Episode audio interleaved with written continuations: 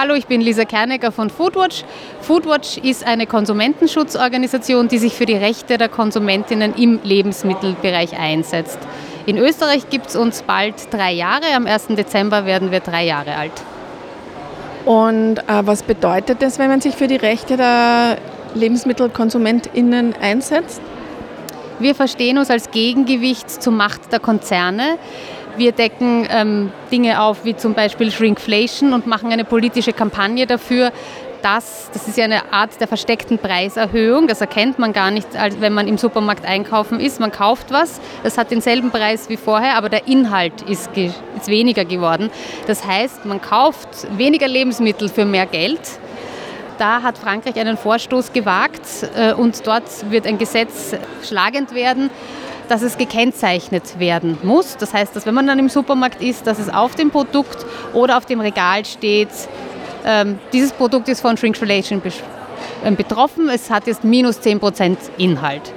Und wir haben jetzt zum Beispiel eine Petition an die österreichische Politik laufen, weil die Teuerung ist natürlich ein Thema, das sehr viele Leute betrifft, hier aktiv zu werden und dem Beispiel von Frankreich zu folgen, damit man nicht in diese Preisfallen ähm, hineinfällt als Konsumentin oder Konsument.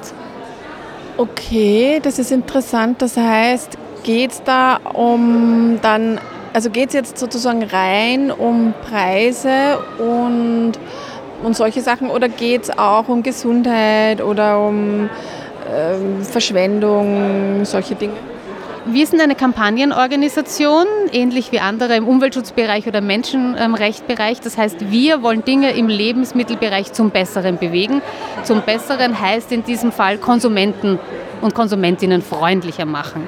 Wir küren zum Beispiel auch jedes Monat den Werbeschmäh des Monats, weil nicht alles, an was wir uns schon gewöhnt haben, ist auch legitim. Das heißt, im Recht steht, dass ähm, Konsumentinnen und Konsumenten nicht in die Irre geführt werden dürfen. Trotzdem gibt es sehr viele Produkte in den Regalen, ähm, die durchaus dazu geeignet sind, dass wir in die Irre geführt werden. Solche Dinge decken wir auf, konfrontieren auch die Unternehmen damit damit wir im Supermarkt ähm, eine transparente Wahlfreiheit haben.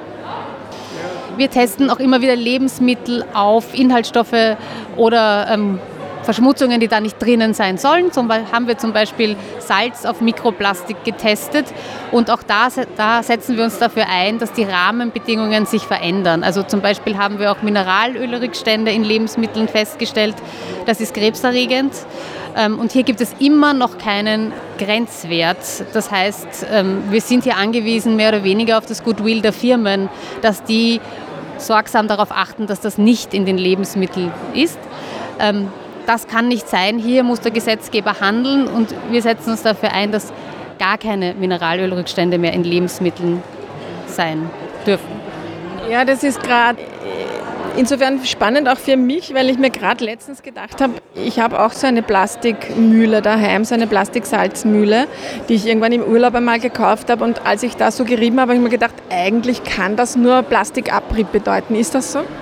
Ja, also wir haben die Salzmühle hier von Cottony mit Meersalz drinnen testen lassen im Umweltbundesamt auf Mikroplastik. Ähm, wir haben einmal nur den Inhalt dieser Salzmühle testen lassen. Auch da war ein bisschen Mikroplastik drinnen, weil im Meersalz durch die Verschmutzung der Meere heutzutage leider Mikroplastik vorhanden ist. Wenn man aber das Salz durch die Mühle dreht, gibt es einen Abrieb dieses Plastiks. Wir haben auch das Plastik bestimmt, ähm, aus dem die Mühle besteht und haben festgestellt, das ist dasselbe Plastik. Also man kann hier sagen, dass wenn man so eine Plastikmühle verwendet mit einem Plastikmalwerk, dass man sich Plastik auf sein Essen reibt. Ja, das klingt nicht so gut, aber gut klingt, dass Sie sich dafür einsetzen und das transparent machen. Vielleicht, wo kann man sich hinwenden? Wo kriegt man Infos von Ihnen? Auf www.foodwatch.at findet man Infos. Dort kann man sich auch zum Newsletter anmelden. Dann bekommt man alle neuesten Informationen in die Inbox. Super, vielen Dank.